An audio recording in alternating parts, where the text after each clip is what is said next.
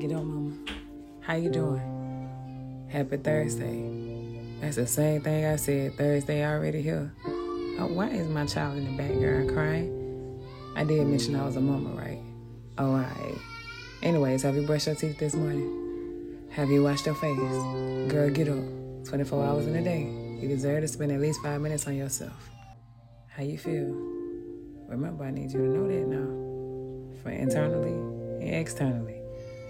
I need you to say that affirmation this morning, and I need you to spend time with that thing you discovered. Love yourself just a little bit more today. Pour into you. You got this, baby.